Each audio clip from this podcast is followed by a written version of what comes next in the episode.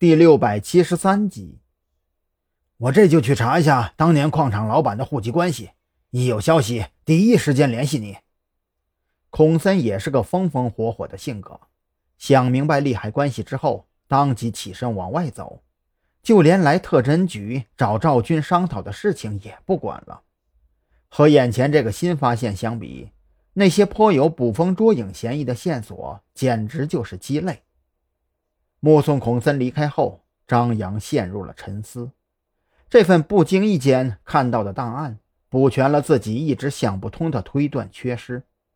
如果自己的猜测没有错，马文龙和矿场老板很有可能是亲属关系，那么密室浮尸案的动机就一定是杀人灭口。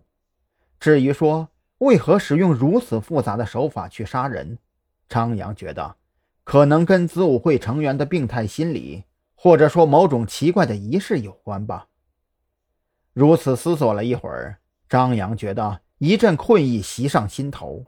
为了等待孔森那边的消息，他索性就趴在办公室的桌子上小睡了一会儿。等张扬再次醒来，已经是当晚七点多钟。许志伟带着满脸笑意敲响了他的房门。什么事儿啊，让你笑成这样？张扬一边揉搓有些发麻的脸颊，一边好奇的开口问道。徐志伟将一份外卖放在张扬桌上，脸上的笑容更盛了几分。赵队可真厉害，他找到了外援，据说呀是省厅的网络安全小组。接下来的几天时间里。他们会二十四小时在线，随时等候那名黑客再次出手。厉害个屁呀！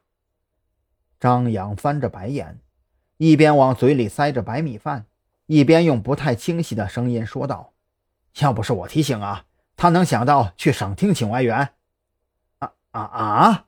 这这事儿是你提的呀？”许志伟顿时愣住了，忽然想起。中午那会儿，张扬离开时的诡异笑容，不由得瞬间释然了。嗨，也对，这种不要脸的事儿啊，也就你能想得出来。我说啊，你这是人话吗？张扬恨不得将手中的外卖盒子扣到他脸上。你就不能好好说话呀？好心好意为你想办法解围，你呀反倒说我不要脸。就在二人打闹的功夫。一辆警车风驰电掣地冲进特侦局驻地，孔森从车上跳下来，人还没走到张扬办公室门前，声音就已经传到了张扬的耳朵里：“张老弟，还真让你猜着了，这矿场老板啊叫马文云，是马文龙的堂弟。”听到这话，张扬急忙吞下嘴里含着的白米饭，将外卖盒子丢在了一边，站起身朝着门口迎了过去。张老弟，你来看看这个。孔森见张扬迎了出来，眼中兴奋更胜几分。刚一进入张扬的办公室，就从包里抽出一份刚刚打印出来的户籍信息。张扬接过那张 A4 纸，上边写的非常清楚：这个马文云是马文龙二叔家的孩子，年轻的时候家里贫困潦倒，娶不起媳妇。就来到山南市当了上门女婿。除了这个呀，我还问询了负责管理该区域的派出所。